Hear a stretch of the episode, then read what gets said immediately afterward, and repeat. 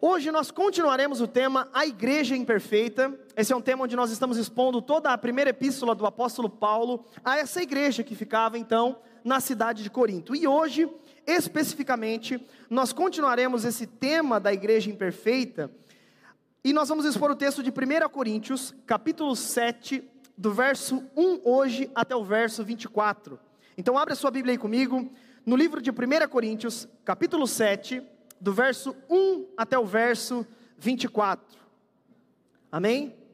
Enquanto você procura rapidamente, a igreja imperfeita é o nome do tema, porque justamente o apóstolo Paulo escreve a uma igreja cheia de falhas, defeitos, com várias perguntas e questionamentos de crentes imperfeitos, e o apóstolo Paulo escreve essa igreja sempre os chamando de irmãos, de filhos do Senhor. Portanto, o apóstolo Paulo nos mostra a partir dessa primeira epístola que de fato a igreja embora seja imperfeita, ainda assim, ela não pode se conformar com as suas imperfeições. De modo que nós precisamos, de tempos em tempos, ser exortados, encorajados, direcionados a partir da própria palavra de Deus, a nos aperfeiçoarmos no Senhor dia após dia. E aliás, é isso que o Senhor tem feito com a sua igreja até que Ele venha. Amém?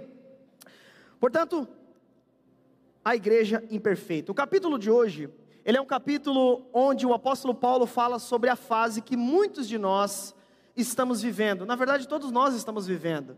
Que é o que?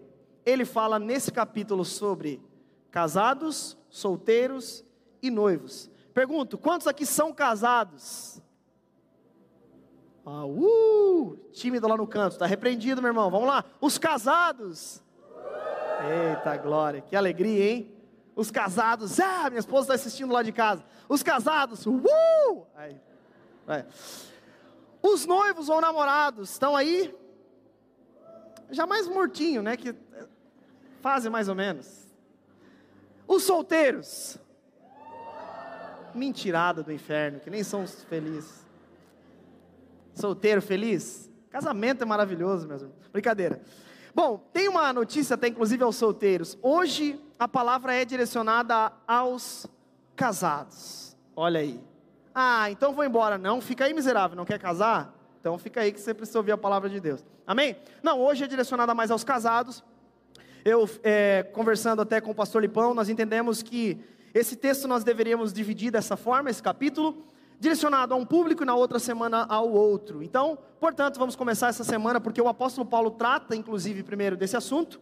Nós vamos falar hoje aos casados. Inclusive, o tema da mensagem de hoje é o casamento perfeito de crentes imperfeitos.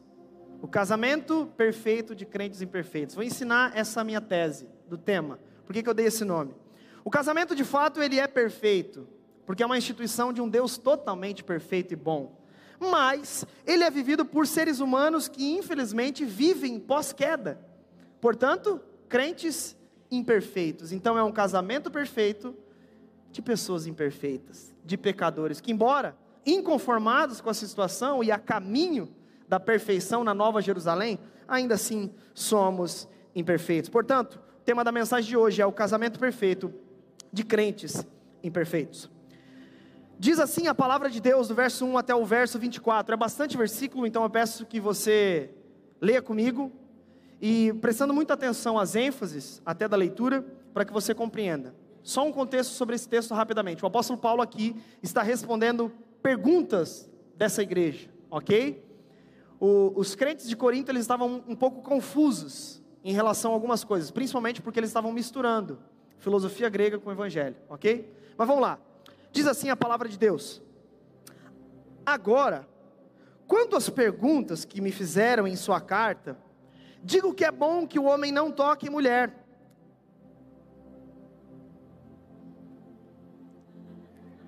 Calma, nós vamos falar melhor disso. Inclusive, isso aqui fala muito a respeito de algo importantíssimo que o apóstolo Paulo estava vivendo nessa altura do campeonato na vida dele, ok? Mas isso, inclusive, nós vamos falar muito com os solteiros. Mas olha a partir do verso 2. Mas uma vez que há tanta imoralidade sexual, cada homem deve ter sua própria esposa e cada mulher seu próprio marido. O marido deve satisfazer as necessidades conjugais de sua esposa, e a esposa deve fazer o mesmo por seu marido. A esposa não tem autoridade sobre o seu corpo, mas sim o marido. Da mesma forma, não é o marido que tem autoridade sobre o seu corpo, mas sim a esposa. Não privem um ao outro de terem relações, a menos que ambos concordem em abster-se da intimidade sexual por certo tempo, a fim de se dedicarem de modo mais pleno à oração. Depois disso, unam-se novamente para que Satanás não os tente por causa da sua falta de domínio próprio. Digo isso como concessão e não como mandamento. Gostaria que todos fossem como eu, mas cada um tem seu próprio dom concedido por Deus. Um tem este tipo de dom e outro tem aquele. Portanto, digo aos solteiros e às viúvas: é melhor que permaneçam como eu. Mas se não conseguirem se controlar, devem se casar. É melhor se casar que arder em desejos. Esses trechos onde apontam aqui o momento da vida solteiro ou casado, porque o apóstolo Paulo ele mistura bastante esses conselhos no capítulo 7, vamos tratar na semana que vem, amém? Para os casados, porém, tem uma ordem que não vem de mim, mas do Senhor. A esposa não deve se separar do marido, mas se o fizer, que o permaneça solteira ou se reconcilie com ele. E o marido não deve se separar da esposa. Agora me dirijo aos demais, embora o Senhor não tenha dado instrução específica a respeito, se um irmão for casado com uma mulher descrente e ela estiver disposta a continuar vivendo com ele, não se separe dela. E se uma irmã for casada com um homem descrente e ele estiver disposto a continuar vivendo com ela, não se separe dele. Pois o marido descrente é santificado pela esposa e a esposa descrente é santificada pelo marido.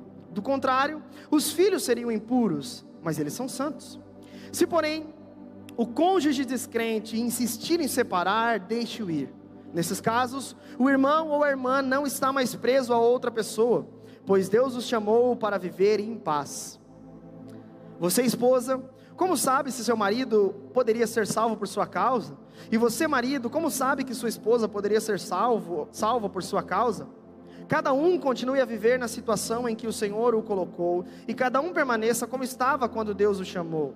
Essa é a minha regra para todas as igrejas. Se um homem foi circuncidado antes de crer, não deve tentar mudar sua condição. E se um homem não foi circuncidado antes de crer, não deve ser agora, pois não faz diferença se ele foi circuncidado ou não. O importante é que obedeça aos mandamentos de Deus. Sim, cada um deve permanecer quando estava, quando Deus o chamou. Você foi chamado sendo escravo, não deixe que isso o preocupe, mas se tiver a oportunidade de ficar livre, aproveite-a. E se você era escravo quando o Senhor o chamou, agora é livre no Senhor. E se você era livre quando o Senhor o chamou, agora é escravo de Cristo. Vocês foram comprados por alto preço. Portanto, não se deixem escravizar pelo mundo. Cada um de vocês, irmãos, deve permanecer como estava quando Deus os chamou. Que texto contracultural. Baixe sua cabeça e feche seus olhos. Vamos pedir para que o Espírito Santo nos conduza no entendimento desse texto. Amém? Espírito Santo, nós cremos que o Senhor habita na tua igreja. Nós cremos, ó Pai, também que enquanto nós pregamos a palavra, o Senhor atua de maneira regeneradora nos corações de quem o Senhor quer. Pedimos, então, no primeiro momento, que o Senhor, de fato, converta pecadores essa noite. O Senhor transforme realidades espirituais e eternas para a honra e glória do Teu nome. Peço, Senhor, que os crentes que já foram alcançados por Ti, possam, Senhor, compreender as verdades espirituais e práticas desse texto para os nossos dias, hoje. Que no nome de Jesus, se há algo, Senhor, em que devemos nos arrepender diante daquilo que a tua palavra fala, que assim seja, para que possamos te obedecer de modo pleno, Senhor. Que teu Espírito Santo me conduza como um servo da tua palavra, Pai. Assim oramos e te pedimos. Amém e amém. Bom, antes da gente ir para pontos práticos a respeito desse texto nos nossos dias, vale lembrar, existe um contexto por trás e uma explicação que deve ser feita a respeito da palavra de Deus. Vamos lá. O apóstolo Paulo, é bem verdade que já no início do texto, ele considera algo importante a respeito do contexto da, daquela cidade. O que, que ele fala? Visto que há muita imoralidade entre vocês, cada homem deve ter sua própria esposa e cada mulher deve ter seu próprio esposo. E é interessante porque o apóstolo Paulo, aqui nesse capítulo, ele vai discorrer sobre a importância da fidelidade conjugal, a importância de uma visão espiritual a respeito do casamento, ele vai falar a respeito da natureza do casamento, que é marido e esposa se tornando uma só carne. Então, para falar a respeito de casamento, uma premissa que ele já tem em mente é o fato de que o casamento cristão saudável, ele é vivido numa relação heterossexual, a saber, um homem e uma mulher, e é uma relação heterossexual monogâmica, ou seja, uma relação que exige uma fidelidade um para com o outro até que a morte os separe. Portanto, na premissa de tudo aquilo que o apóstolo Paulo vai responder aos questionamentos dos coríntios, ele já tem essa premissa, inclusive, ele fala sobre isso em outras cartas também. A premissa do apóstolo Paulo e bíblica é: marido cristão, você pertence à sua esposa. Esposa cristã, você pertence ao seu marido. Embora o mundo, as ideologias desse tempo tentem dizer o contrário, o que a Bíblia nos diz de maneira premente e clara é: nós pertencemos um ao outro de maneira única. Enquanto, por exemplo, as pessoas estão celebrando nas redes sociais trisais, olha que absurdo. Nós celebramos a união heterossexual entre um homem e uma mulher até que a morte os separe. Portanto, essa é a premissa básica. E o apóstolo Paulo é interessante aqui que o apóstolo Paulo fala isso depois de ter dito, visto que há imoralidade entre vocês. Ou seja, visto que esse tempo, o que eu vou dizer, vai fazer muito sentido, porque eles viviam num contexto completamente imoral, ele vai dizer: vivam de maneira contracultural. Esse conselho para os coríntios era um absurdo. Por quê? Porque a imoralidade imperava na cidade de Corinto. A cidade de Corinto era marcada pela imoralidade. Nós temos falado já algumas semanas sobre esse contexto de imoralidade. Inclusive, na semana passada, foi pregado o, a segunda parte do capítulo 6 e o pastor Lipão falou sobre esse contexto da imoralidade. De fato, era muito imoral. Eles tinham preceitos é, que de fato diziam, né? Tudo me é permitido em relação à sexualidade. Tudo me é permitido. E eles estavam com esse papinho dentro da igreja. Tanto que o apóstolo Paulo precisou corrigir, dizendo: Olha, fujam da imoralidade. E aí ele vai fugir da imoralidade e dá o um aspecto positivo agora dessa fuga da imoralidade. Pertençam a uma única mulher, pertençam a um único homem. Portanto, na premissa daquilo que nós vamos conversar hoje, de casamento cristão saudável, é, de fato, o casamento cristão. E todos os cristãos precisam ter isso cravados em sua mente. É uma relação mútua entre um homem e uma mulher e isso envolve fidelidade e santidade. Portanto, a primeira coisa que nós precisamos entender é que, de fato, o casamento cristão, a relação entre um homem e uma mulher cristã, de fato, precisa ser diferente daquilo que o mundo tem entendido. Porque se o mundo tem normatizado ou romantizado, por exemplo, divórcio, adultério, nós vamos na contramão do mundo, meus irmãos. Amém? Mas infelizmente, não era só esse contexto que pegava a igreja de Corinto. Não era só esse costume imoral que muitas vezes os crentes estavam trazendo para dentro da igreja. E essas desculpas, como por exemplo, tudo me é permitido, né? A tese dos coríntios. Mas um outro, uma outra coisa que era muito forte da cultura grega, e aqui vale lembrar, né, a cidade de Corinto já era uma cidade romana, mas carregou muita coisa da cultura grega, porque antes era uma cidade grega. Então, Nesse sentido, eles carregaram um aspecto importantíssimo, muito marcante, até nos nossos dias dos gregos, a filosofia grega. E a filosofia por, grega, por sua vez, ela se manifestava de diversas formas, mas uma das formas de pensamento e um dos principais filósofos gregos era um cara chamado, talvez você já deve ter ouvido na sua escola, Platão. Quantos já ouviram falar? Pois é. Um pensamento originado nas ideias de Platão, olha só, Interessante, né?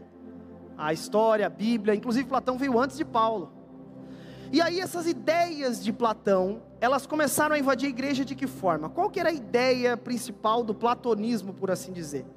A ideia principal do platonismo era dividir o mundo em dois andares, por assim dizer, um andar superior e um andar inferior. Você vai entender por que eu estou explicando esse contexto aqui filosófico. Mas ó, o andar superior e o andar inferior. O andar superior eram as coisas espirituais, o mundo ideal. O mundo ideal. E o inferior era aquilo que era material, tangível, palpável. De modo que o mundo das ideias, ou o mundo ideal, era entendido como algo superior, e o mundo palpável, ou o mundo é, material, era apenas visto como um reflexo inferior daquilo que estava presente no mundo ideal. Um exemplo clássico que se dá: a cadeira que nós vemos no mundo material é apenas um reflexo imperfeito da cadeira que existe de maneira perfeita no mundo das ideias. Estão entendendo? Vamos lá. Traduzindo para a igreja, para o contexto da igreja. O que estava acontecendo ali? Os coríntios tinham essa premissa, porque, por exemplo, para os coríntios, filosofia grega era tipo futebol para o brasileiro. Então eles entendiam, eles sabiam disso, eles viviam a vida deles a partir dessas perspectivas. Então, beleza. Se converteram, ok. Dentro da igreja, os coríntios casados começaram a entender o casamento nessa perspectiva. Começaram a entender a sexualidade dessa, dessa perspectiva. Como pastor, por exemplo, tudo aquilo que era relacionado à parte espiritual era apenas pertencente ao mundo ideal. De modo que tudo aquilo que envolvia o corpo era parte do mundo material, do andar de baixo. Então tinha que ser desprezado. Ou seja, se no andar de cima estão as coisas espirituais, eu preciso me abster de toda e qualquer coisa que envolva o meu corpo. Nesse sentido, o que que acontecia? Eles enxergavam a alma no andar de cima e o corpo no andar de baixo. Estão entendendo? Amém. Então vamos lá. Alma no, no, andar de cima e corpo no andar de baixo. Até o pastor Libão falou na semana passada sobre o entendimento que eles tinham disso, de que na verdade o corpo era apenas uma prisão para a alma. Beleza. E aí no andar de cima a alma, embaixo o corpo. Se converteram, foram para a igreja. Bom, ser espiritual então é me abster também daquilo que eu pratico aqui na matéria. No casamento, eles estavam entendendo que? O sexo, que é a união de dois corpos, é um absurdo. Imagina, é um prazer proveniente da matéria. Não faz sentido com o evangelho. E aí, a partir dessas premissas que eles tinham, eles começaram a fazer algumas perguntas para o apóstolo Paulo numa carta, porque eles tinham essas ideias. Possivelmente algumas perguntas que eles fizeram para o apóstolo Paulo e que o apóstolo Paulo está respondendo nesse texto, por isso que é importante entender que o apóstolo Paulo está respondendo um povo que tinha como algo, é, como uma, uma, uma premissa, por assim dizer, a filosofia grega. Amém? Por isso que não dá para tirar texto fora de contexto, amém? E aí ele vai dizer: quanto às perguntas que vocês me fizeram, que possíveis perguntas eram essas? Baseado nesse contexto da filosofia grega, que possíveis perguntas eram essas? Se eu sou casado, mas eu me converti, então, Paulo, eu devo parar de fazer sexo com a minha esposa, porque não tem a ver com uma vida de santidade. Possivelmente, uma outra pergunta que eles deveriam fazer: se eu sou solteiro, eu devo me casar, Paulo, já que Casamento tem sexo e é um prazer da matéria? Uma outra pergunta que o apóstolo Paulo também responde, que talvez era uma premissa para eles. Já que o prazer sexual é um prazer da matéria, Paulo, se eu estou casado com um descrente, se eu me converti, eu não vou mais fazer sexo com descrente. Com crente pode ser que até vá, agora com descrente não faz sentido. Porque aí é um prazer da matéria com um pagão. E o apóstolo Paulo olha para todas aquelas perguntas, e no capítulo 7 de 1 Coríntios, o apóstolo Paulo está respondendo perguntas. Amém? Essas perguntas, elas obviamente tratam de problemas do primeiro século, mas, sobretudo, as respostas de Paulo a essas perguntas, como por exemplo, abstenção sexual, divórcio, Perguntas como, por exemplo, é, solteirice, noivado e assim por diante, obviamente, tem muito a nos ensinar. Porque talvez a gente não tenha as mesmas perguntas dos Coríntios, mas precisamos das mesmas respostas. Quer um exemplo? Talvez de fato você não se abstenha da atividade sexual com a sua esposa ou com seu esposo por porque por trás dos seus argumentos ou da sua não prática, por assim dizer, está a filosofia grega. Não, mas talvez porque você se afunda na filosofia deste tempo. Preciso trabalhar mais e mais e mais para ganhar mais dinheiro, para ganhar mais dinheiro. Ou seja, talvez você não tenha nas suas ideias a filosofia grega, mas talvez você tenha se afundado em trabalho e negligenciado sexualmente o seu cônjuge.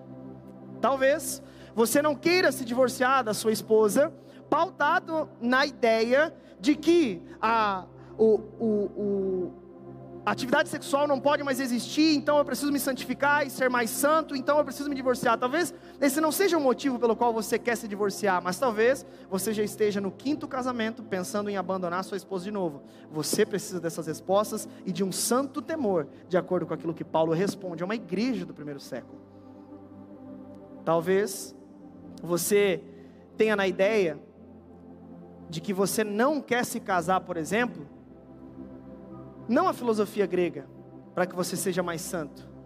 Talvez você simplesmente não queira casar para não ter compromisso com ninguém. Então você também precisa dessas respostas. Portanto, é fato que a palavra de Deus ela continua viva. Embora as perguntas não são pautadas nas mesmas coisas, ainda assim as respostas da palavra de Deus a nós são poderosas demais e tem poder para nos transformar e transformar casamentos essa noite. Amém? Diante disso, as respostas do apóstolo Paulo, de acordo com o texto que ele começa a dizer, primeiro questionamento possivelmente que ele responde: Devo me abster da relação sexual dentro do casamento? E o apóstolo responde: O marido deve satisfazer as necessidades conjugais de sua esposa, e a esposa deve fazer o mesmo por seu marido. E aqui satisfazer as necessidades conjugais, meus irmãos, é satisfazer as necessidades sexuais dos seus cônjuges. Né? Porque muita gente tenta é, dar uma contornada, não, aqui né, o apóstolo Paulo está falando sobre as necessidades gerais conjugais. Não, o apóstolo Paulo está tratando sobre perguntas a respeito de sexo. Ele fala: o marido deve satisfazer a esposa, a esposa deve satisfazer o marido. Inclusive, até um comentarista bíblico, Hendrickson, ele diz: Nós não devemos ter vergonha presta atenção, de falar daquilo que Deus não teve vergonha de criar. Em outras palavras, o que Paulo estava dizendo aqui é: maridos de Corinto, vocês precisam comparecer. Mulheres de Corinto, vocês precisam comparecer. Para com essa palhaçada, porque no fim das contas isso pode ser um tiro no próprio pé de vocês. E ele vai explicar por quê. Não privem um ao outro de terem relações, a menos que ambos concordem. E aí ele vai falar para orar, mas depois de orar, já se atraca novamente. Basicamente é isso que Paulo está dizendo. E aí os irmãos agora, pá! Agora Paulo veio. Paulo está dizendo isso, a igreja de Corinto, ok? Ele vai dizer, a não ser que ambos concordem por um certo tempo, a fim de se dedicarem de modo mais pleno à oração. Depois, unam-se novamente, para quê? Para que Satanás não os tente, e por falta de domínio próprio. Perceba, o apóstolo Paulo tem em mente um contexto de uma cidade completamente imoral. Ele sabia que o fato da abstência sexual, em nome de uma pseudo-santificação, era no fim das contas um tiro no próprio pé da, da igreja. Por quê? Porque o fato, o que Paulo estava diagnosticando aqui já de maneira profética era o seguinte: meu irmão, vocês vão deixar de fazer sexo em casa e vocês vão fazer na rua. Paulo considerava a cidade de Corinto a imoralidade, a prostituição em Corinto, o apóstolo Paulo vai dizer: não se privem de fazer isso no casamento. Parem com essa palhaçada, essa bobiça de vocês aí, querer se abster, vai fazer com que você, no fim das contas, percam as suas próprias casas.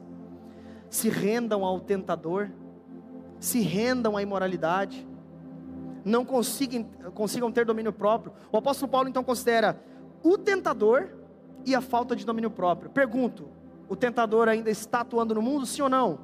Sim. Existem pessoas com falta de domínio, domínio próprio, sim ou não? Sim. Portanto, vaso, vigia. Amém? Maridos e esposas. E os solteiros quando se casarem também.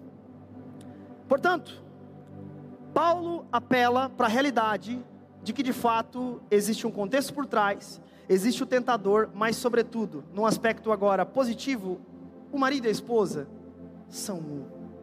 O marido e a esposa são uma só carne. De modo que isso é necessário para o casal. De modo que isso faz parte do casamento. Desde o início da criação.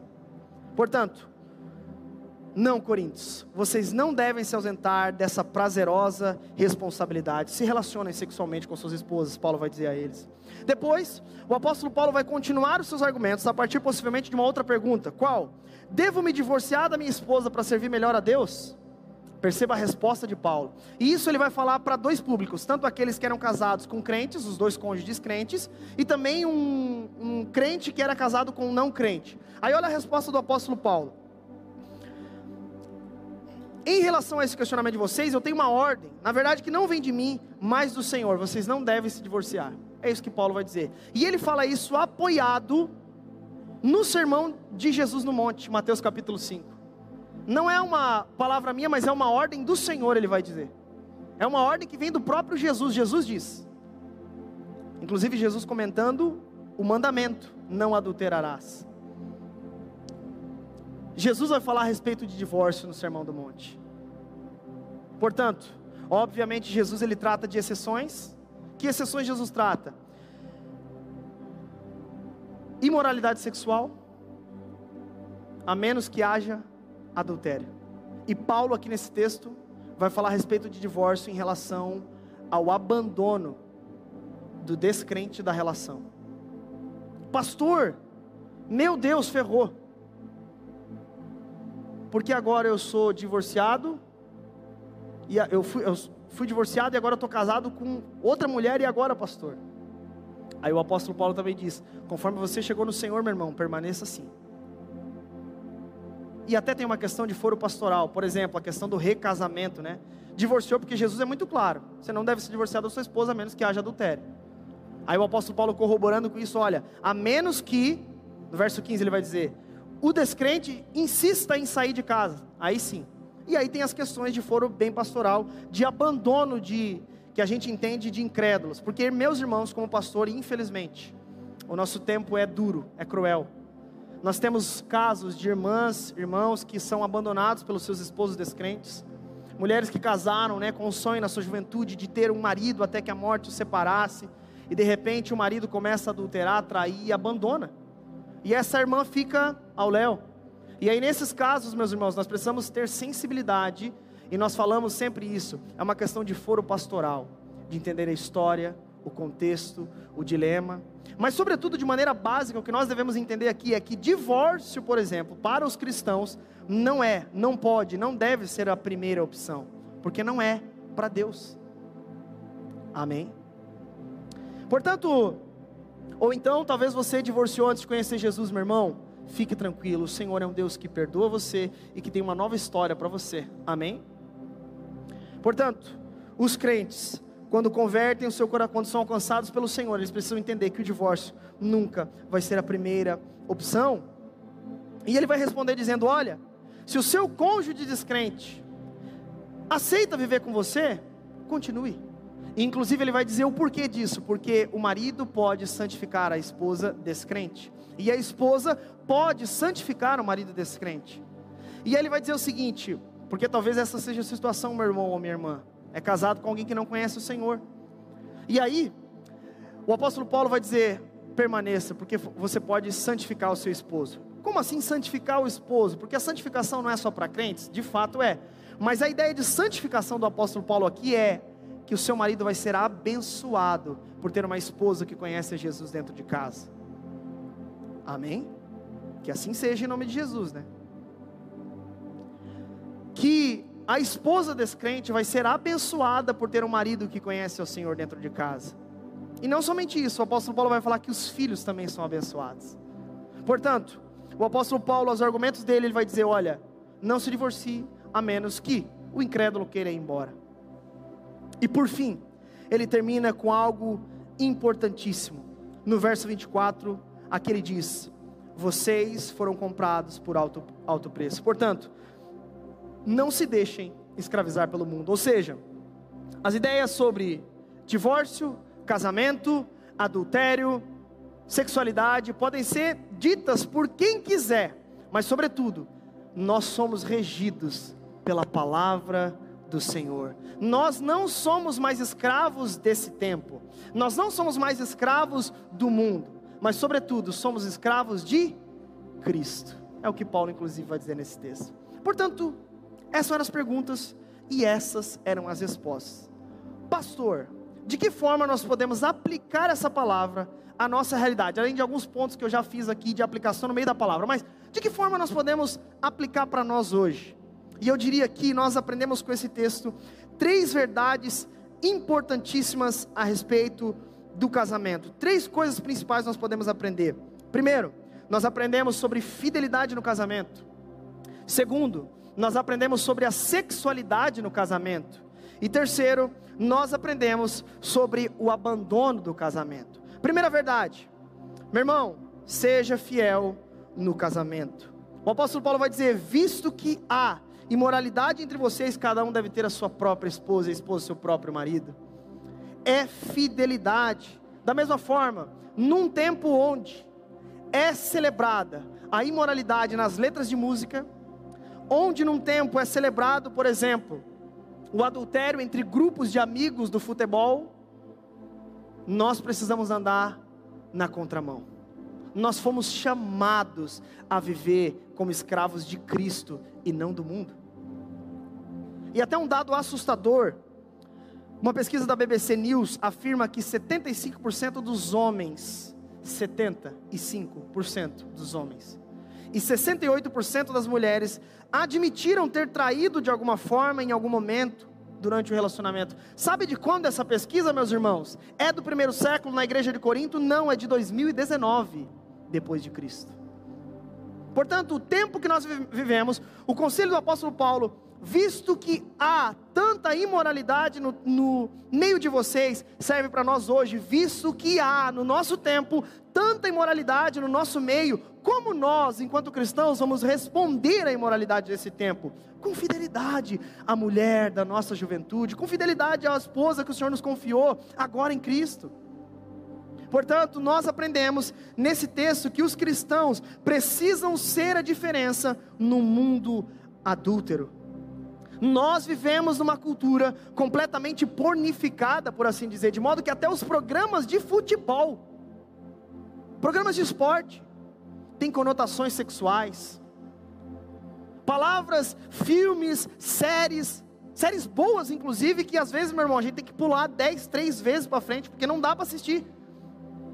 Tem até uma série que eles colocam uma cena de sexo no meio que não faz o menor sentido na, na, na, na série. E alguns irmãos sabem de que série que eu estou falando que não faz o menor sentido. A série é maravilhosa, mas tu assiste em cinco minutos de cada episódio, porque o resto é essa palhaçada.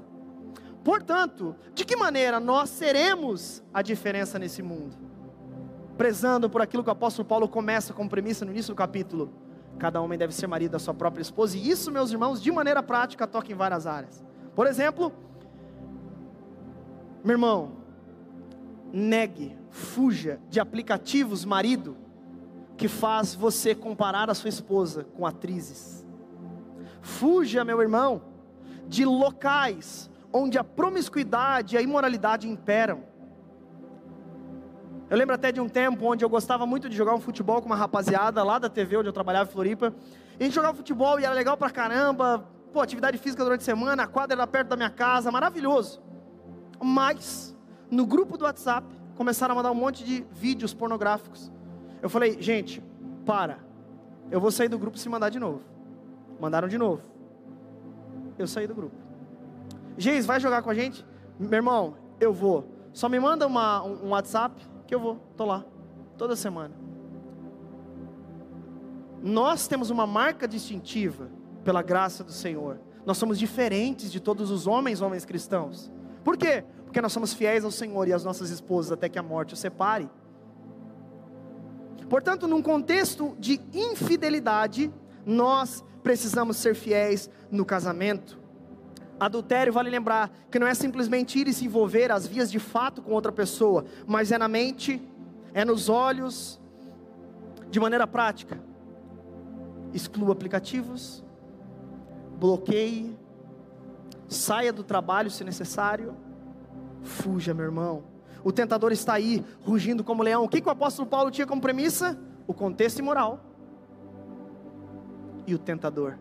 Perdão, a falta de domínio próprio diante de um contexto imoral e o tentador. Nós temos o tentador atuando, pronto, rugindo como leão, pronto para ceifar a sua casa e o seu casamento. Por questões até bobas você deixa se levar, mas é só um amigo do trabalho. Mas é só uma curtida no story. Mas é só uma reação. E aí vai nutrindo conversas, ideias, e quando vê, abandona a família. Portanto, meus irmãos, nós somos chamados, de acordo com esse texto, a prezarmos por uma relação fiel de marido e esposa. Nós somos encorajados a partir do casamento, quando conhecemos ao Senhor, a vivermos uma relação de fidelidade. Portanto, nós precisamos entender que nós devemos ser fiéis no casamento. Segunda verdade que nós aprendemos nesse texto, casados, nós devemos desfrutar do sexo dentro do casamento. Os noivos, as pessoas que estão namorando, que já estão prestes a ver isso, é importante que você escute isso também. Desfrute do sexo dentro do casamento. O sexo é para ser vivido plenamente dentro do casamento. Sabe, homens e mulheres foram chamados por Jesus, alcançados pelo Senhor, e que foram alcançados pelo Senhor, sobretudo, entendem que é exatamente isso que foi reservado para nós nessa é, ideia perfeita de Deus lá no Éden: um homem e uma mulher que se tornam um só. Portanto, desfrutem, usufruem da sexualidade dentro do casamento de maneira plena. O apóstolo Paulo nos mostra a partir desse texto a beleza da área da sexualidade quando vivida de maneira séria, fiel, obediente à palavra de Deus. Nesse sentido, o apóstolo Paulo vai dizer sobre nós satisfazermos os nossos cônjuges. Satisfazermos, o conselho que ele dá aos coríntios, satisfaçam os seus cônjuges. Sabe, e não somente isso, ele diz para não se privar, o que inclusive é um grande perigo para o casamento. É um grande perigo para os nossos dias. Ou seja, o que Paulo está querendo dizer aqui é que no casamento é necessário que o marido se relacione sexualmente com sua esposa e a esposa se relacione sexualmente com o marido. Faz parte do casamento. E talvez os solteiros, na mente dos solteiros, estejam pensando: cara, é óbvio que eu vou fazer muito no casamento. Essa pregação não faz o menor sentido para mim. Acredite, meus irmãos, nós precisamos ser encorajados, porque o ser humano, ele é sempre aquele que quer contrariar a vontade do Senhor. Então, muitos maridos cristãos, muitas esposas cristãs, se privam da atividade sexual entre si e buscam um caminho mais fácil. Isso é muito comum. Passam meses sem a relação sexual, enquanto nutrem relacionamentos terceiros fora do casamento. Que Deus nos livre disso. Portanto, usufruam de uma sexualidade saudável no casamento, até para que você não seja pego do nada, curiosamente, sendo atraído por um colega do trabalho, por uma irmã da igreja.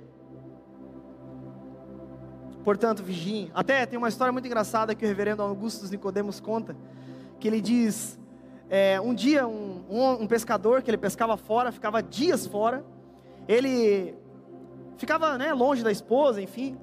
E esse grupo de pescadores, ele sempre levava uma senhorinha junto. E essa senhorinha, ela ia com eles, tal, enfim. Até esqueci o nome da senhorinha agora, mas acho que era Isabel, uma coisa assim. E aí eles levavam a Isabel, tal, para fazer comida no barco para eles, uma senhorinha já senhora. E aí passavam tempos dentro do barco, aí o pastor perguntou: rapaz, toma cuidado, hein? É, passar tanto tempo assim longe da esposa, né? Como é que fica a questão da sexualidade, meu querido? Aí ele falou: não, pastor, fica tranquilo que eu, eu sei bem a hora de voltar. Ah, é? Por quê? É quando eu começo a achar a Isabel bonita. É hora de voltar. Brincadeiras à parte, nós precisamos ter um santo temor em relação a isso. Meu irmão, se você tem nutrido desejo, paixões por outra pessoa que não é o seu cônjuge, meu irmão, é hora de se arrepender hoje. É hora de mudar de atitude hoje. Portanto, nós precisamos entender que a união sexual faz parte do casamento. E aliás, isso é para ser vivido de maneira plena. Inclusive, um comentarista bíblico, Hans Ulrich Heifler, um teólogo suíço, ele diz: a união física e o prazer sexual são a reunião feliz daqueles que foram feitos um só pelo casamento. É essa reunião feliz o sexo dentro do casamento, prazerosa. Sendo assim, usufruam da intimidade de maneira plena. Até porque talvez você não usufrua por vergonha. Não fala sobre isso, não resolve os problemas nessa área por vergonha. Inclusive, um comentarista bíblico chamado Derek Kidner, ele diz o seguinte: falando a respeito da vergonha do casal nesse sentido. Ele diz: "O fruto do próprio pecado é a vergonha". E ele vai citar Gênesis capítulo 2, 24, quando os casais, eles viviam, Adão e Eva viviam nu, um na frente do outro, não é? De repente o pecado entra no mundo, Gênesis capítulo 3, e de repente eles se cobrem de folhas, a vergonha entre o casal começa a acontecer. E aí Derek Kinder vai dizer assim: o fruto do próprio pecado é a vergonha. O casal agora não se sente à vontade, plenamente juntos, pois provou por antecipação o sabor das relações humanas decaídas. Mas e nós que nascemos de novo? Será que não devemos usufruir de maneira plena da sexualidade dentro do casamento? Portanto, nós, por conta disso, devemos usufruir. E aí, alguns passos práticos, não práticos, amém? Práticos em outros sentidos, sobre a relação sexual. Conversem sobre a relação sexual, conversem sobre isso. Primeiro, né, façam isso, o apóstolo Paulo diz, mas também conversem sobre isso. Como assim, pastor, conversar sobre isso? Porque talvez, meu irmão, você esteja há 25 anos com a mesma esposa e você nunca perguntou para ela assim: foi bom para você? Talvez você esteja há 30 anos com o mesmo homem e você não pergunta, vocês não conversam. Tá, tá legal assim? Tá bacana? Conversem sobre isso. Conversem sobre a sexualidade dentro do casamento. Um diálogo sincero, verdadeiro. A conversa pode ser constrangedora, mas é necessário que você rompa com isso.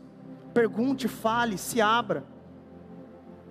Aos que vão se casar, por exemplo, conversem sobre a lua de mel.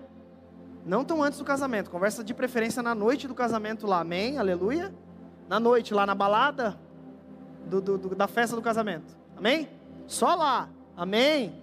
Amém. Semana que vem vocês estão pegos.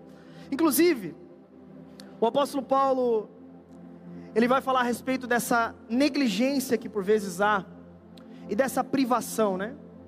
Essa privação antes era tido de fato como uma espiritualidade maior, mas hoje talvez você passa dias e dias longe da sua casa, dias e dias longe do seu cônjuge, e quando chega, só fala de trabalho, só fala dessas coisas, só quer saber de si e tá lá bonitão à noite querendo namorar.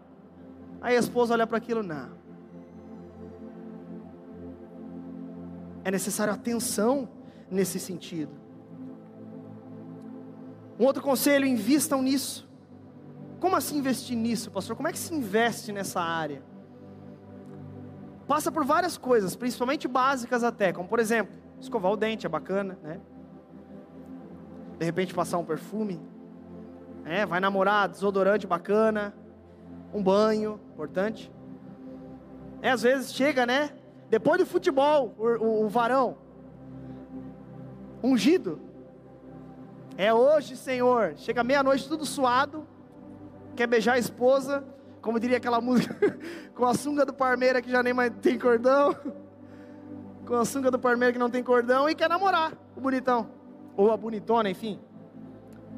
Portanto, tem que passa por essas coisas básicas. Chegou do futebol, quer dar uma namorada, meu amigo? Vai pro banho. Amém? Às vezes os irmãos estão falando, bah, mas quem é que faz isso? Hum, se você soubesse quantos estão assim, meu Deus, é, é para mim. O investimento, por coisas básicas então, fio dental, bacana, do dente, em nome de Jesus. Meu Deus. Me compliquei. Cadeira. Aleluia. Casados. Amém.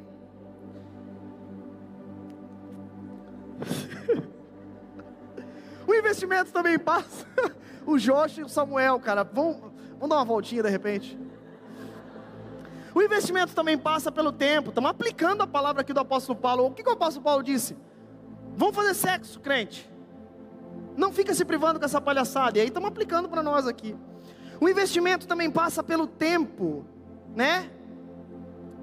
Irmão, vá para casa. Viva o lar. O apóstolo Paulo, o apóstolo Paulo, o pastor Lipão, o apóstolo Paulo, o apóstolo Lipão. O pastor Lipão, num outro tempo, ele falou Trazendo uma aplicação sobre o mandamento não adulterará, se eu não me engano, ou num tema mexe, foi no tema mexe sobre os dez mandamentos? Ele falou: Gente, os maridos vivem o lar. Não é só a esposa que vive o lar. Não é só a, mulher do lar. O homem vive o lar. Acredite, meu irmão, lavar a louça às vezes tem tudo a ver com a sua vida sexual perfeita. Viva o lar. Viva o lar em que sentido? Não só vá para casa, viva a sua família, esteja em casa, de corpo presente, porque às vezes seu endemoniado, às vezes você chega em casa e só fica no celular. Chega em casa e de repente, não, não, não, só um pouquinho, amor, só áudio, atrás de áudio, ligação, story, viu? Story. Viva a sua casa. Viva o seu lar, homens e mulheres, vivam os seus lares de maneira plena. E isso com certeza vai reverberar na sexualidade saudável. Portanto, invista em tempo com a, o seu cônjuge, tempo de qualidade. Por exemplo, tire um tempo, meu irmão, para sair jantar, minha irmã, para sair jantar. Se arrumem, coloque uma roupa bonita, e saiam. Saiam jantar. Ah, pastor. Né? E às vezes começa os migué, né? Que gasta dinheiro com Deus e o mundo, mas na hora de sair com a esposa, não sai. Gasta dinheiro com Deus e o mundo. Roupa, coisa arada, mas na hora de sair com o esposo, bah, temos que economizar, né? Vamos ficar por casa. Tem uma coisa que me deixa muito feliz quando eu vejo casais da nossa igreja arrumados, saindo para jantar. E aí fazem declarações de amor, textão. Do nada aparece um story com vários textões e declarações de amor. Maravilhoso. Até alguns que nem têm um costume muito de escrever, escreve um te amo, que faz anos que não, fa não fala, depois de sair um dia jantar. No jantar, por exemplo, que às vezes tem que ensinar também os crentes a jantar, né? Não a comida, que comer o crente é bom. Mas no jantar, parem de falar dos problemas da vida. Saiam para jantar, olha só que coisas práticas nós estamos aprendendo aqui. Saia do jantar e elogie sua esposa, o perfume dela. Elogie seu esposo. Amor, que maravilhoso o seu corte de cabelo. Não, esse degradê aí, quase que eu faço no meu. Tão lindo. Uma prática que eu e minha esposa temos é de, em tempos que a gente sai, ou no próprio culto familiar, a gente relembra os nossos votos do casamento. É uma grande armadilha, mas também é maravilhoso, porque nos coloca nos eixos novamente. Tu me prometeu isso no altar. Os votos. Diga: Te amo, amada noiva. Te amo, esposo. Te amo, meu amor. Há quanto tempo você não fala isso em casa? Faz parte do casamento. Inclusive, estamos falando sobre sexualidade. Isso faz parte de uma sexualidade saudável. Esposas e esposos usufruem de elogios, de carícias, de tempo de qualidade. Amém? Uma outra coisa. Orem por essa área. Talvez, meu irmão, você esteja passando por uma dificuldade na sexualidade dentro do seu casamento. Saiba, o autor do casamento, bem como o autor do próprio sexo, é Deus. E Ele está muito interessado que usufruamos de maneira plena da sexualidade com as nossas esposas, com os nossos esposos. Por isso, orem a Deus, pedindo: Deus, transforma a nossa vida sexual. Estamos com um problema nela. Transforma, Senhor. Nós não estamos conseguindo nos acertar de certa forma, Senhor. Nos ajuda nisso. Orem por isso. Porque talvez vocês ficam só reclamando um para o outro. Ah, porque não comparece? Ah, porque não sei o quê, papapá, papapá. Puxa pela mão, vamos orar por isso. Vamos clamar a Deus por isso. Senhor, nos ajude. Porque às vezes a gente acha que é uma coisa secundária, terciária, ah, já não faz mesmo. Agora já foi, né? Não, meu irmão, é necessário que você viva a sexualidade dentro do casamento. Senão você vai viver em outro lugar.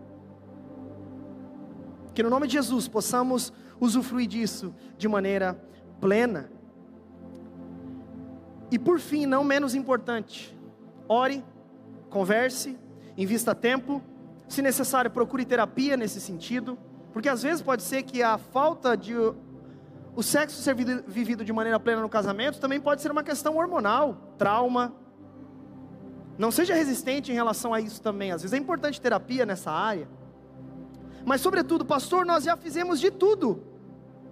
E parece que não vai para frente. Aí nós voltamos à premissa do apóstolo Paulo. Se você orar, investir, fazer terapia, der todo jeito, volte uma casa. Porque a premissa do apóstolo Paulo é: seja fiel ao seu casamento. Mesmo que tudo der errado. Ainda que você não esteja nesse momento sendo suprido. Amém? Usufrua disso de maneira plena. E por fim, última coisa de maneira prática que nós podemos aprender com esse texto é: não abandone o casamento. O texto, ele fala sobre divórcio. Talvez você chegou esse culto essa noite, pedindo uma resposta de Deus: Deus, será que eu deixo aquele incircunciso? Será que eu deixo essa mulher que só me incomoda? Senhor, eu só não largo ela se o Senhor me dá uma resposta clara no culto hoje. E aí Deus faz igual aquele meme, né? Não abandone o casamento. Não abandone o casamento. Por quê? Porque para um cristão, lavado e remido pelo sangue de Jesus, o divórcio não é a primeira opção. Vale lembrar e ressaltar um parênteses aqui. De fato, há situações de abandono por parte do descrente, de fato, há situações de agressão física no casamento, ok? De fato, há situações, enfim, em que de fato é insustentável. Mas o que nós estamos falando aqui é, sobretudo, num tempo onde a romantização do divórcio é tipo assim. Por exemplo, nós tivemos agora aqui uma romantização absurda do divórcio de um artista com outro. Quem sabe que teve uma romantização, ah, eu quero que ela seja feliz, eu quero que ela seja feliz. Ela, inclusive, começou a namorar uma mulher. Absurdo, romantização do divórcio. Nós estamos nesse tempo onde é bonito se separar e ter o testão do respeito um ao outro, mas nós somos amigos. Os crentes, antes de tudo, nós somos de Cristo. E em Cristo, a primeira opção para nós não é o divórcio. Ressalvas as exceções. Mas a primeira opção aos cristãos definitivamente não é o divórcio, por quê? Porque não é assim para Deus que a Bíblia diz? Antigo e Novo Testamento, Deus odeia o divórcio. Não é o desejo primário de Deus o divórcio. Amém? Portanto, se você está em Cristo, e você hoje, né, talvez você seja divorciado e casou novamente, o conselho agora que você está em Cristo é: não divorcie do seu cônjuge, procure acertar as coisas, procure dar jeito no casamento, e acredite, meus irmãos, eu tenho encorajamento a você. Muitas e muitas histórias nós acompanhamos como pastores dessa igreja, de casamentos que foram completamente transformados, de gente que chegou no primeiro atendimento destruídos, prontos a divorciar, prontos a um abandonar o lar e o outro não, e hoje usufruem de maneira plena do casamento, de uma sexualidade saudável, de tempos de qualidade saudável, vivem uma vida de fato, sabe, saudável. Talvez minha irmã, você foi abandonada pelo seu marido. Talvez, meu irmão, você foi abandonado pela sua esposa. Eu tenho encorajamento a você. O Senhor é um Deus de recomeços. O Senhor é bom. O Senhor é maravilhoso e quer reescrever a sua história, agora sim, pautado numa premissa de que Deus não quer que você se divorcie dessa pessoa que você está hoje. Amém? Portanto, que possamos de fato compreender que nós não devemos abandonar o casamento. E tudo isso nós fazemos baseados no entendimento de que fomos comprados por um alto preço. Só gente que entende o valor da cruz, de Cristo em nosso lugar, e tem Ele como seu Senhor, é que pode viver tudo isso. Amém? Eu quero orar por nós. Eu queria que você ficasse de pé no seu lugar e eu quero fazer três orações essa noite por três situações. A primeira oração que eu quero fazer é para você que tem passado por problemas na área sexual dentro do seu casamento. Quero orar por você que talvez tenha vivido um tempo de escassez sexual no seu casamento, talvez por hormônios, por traumas, por falta de entendimento de que isso era necessário.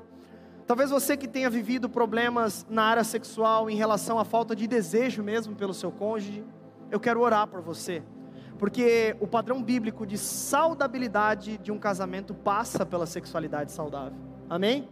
Segunda oração que eu quero fazer é por maridos e esposas que têm os seus cônjuges não crentes.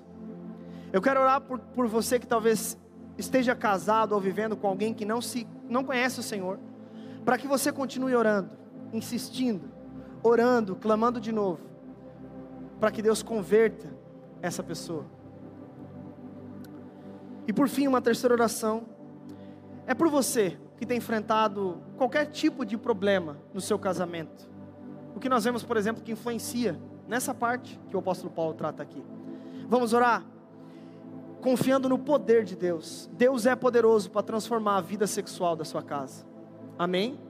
Baixe sua cabeça e feche seus olhos. Você que tem passado por esses problemas, eu queria que você clamasse ao Senhor no seu lugar. Você não precisa ter vergonha disso, pode começar a orar ao Senhor. Diga ao Senhor: Senhor, eu tenho passado por problemas na área sexual. Comece a dizer ao Senhor: Senhor Jesus, a nossa primeira oração, Pai, é por casais que têm passado por problemas na área sexual, Pai. Casais que de alguma forma não têm usufruído de maneira saudável disso nos seus matrimônios, ó Pai. Nós clamamos, Senhor, para que de uma maneira muito poderosa, o Senhor venha transformar realidades de lares essa noite. O Senhor venha trazer, Senhor, se há necessidade de arrependimento em relação à própria prática, em relação, Senhor, à busca por terapia em relação a isso, a busca, Senhor, por conversas sinceras em relação a isso, a busca, Senhor, por diversas, diversos traumas em relação a isso, ó Pai, que tem vivido e tem reverberado na falta dessa prática, Senhor, cura, trata, Senhor, traz transformação para esses lares, porque, sobretudo, Senhor, nós precisamos usufruir daquilo que o Senhor deu a nós, uma sexualidade saudável para ser vivida entre um homem e uma mulher. Portanto, Senhor, nós queremos que essa é a tua vontade, estamos orando a tua vontade. Que os casais que ouviram essa palavra e têm enfrentado esse problema, Senhor, possam ser radicalmente transformados nesse sentido, ó Pai. Que a partir de hoje, Senhor, com formação nessa casa, em nome de Jesus. Amém. Eu quero orar agora por maridos e esposas que não têm os, os maridos aqui, que não servem ao Senhor, que não vivem a fé cristã para que de fato o Senhor converta o coração deles e que você possa abençoá-los sempre com a sua postura, com a sua conduta. Amém? Senhor, nós colocamos diante do Senhor todas as situações, Pai, onde há casais aqui que vivem de fato, Senhor, com maridos ou esposas que não te conhecem. Talvez chegaram à igreja, Senhor, e conheceram ao Senhor. E hoje, ó Pai, não vivem a fé cristã a primeira coisa que nós pedimos é para que esses maridos sejam santificados pelas suas esposas, sejam abençoados pela conduta dessas esposas. A primeira coisa que nós pedimos, Senhor, é que esses maridos sejam, Senhor, bênção para as esposas descrentes, que santifiquem as esposas descrentes, Senhor.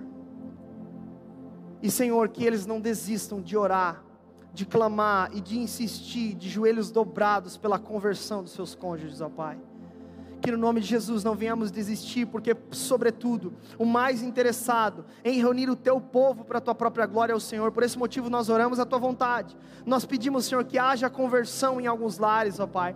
Nós pedimos, Senhor, que o Senhor traga de fato, Senhor, transformação genuína para os lares e que comece com os agentes cristãos dentro dessa casa, em nome de Jesus, amém.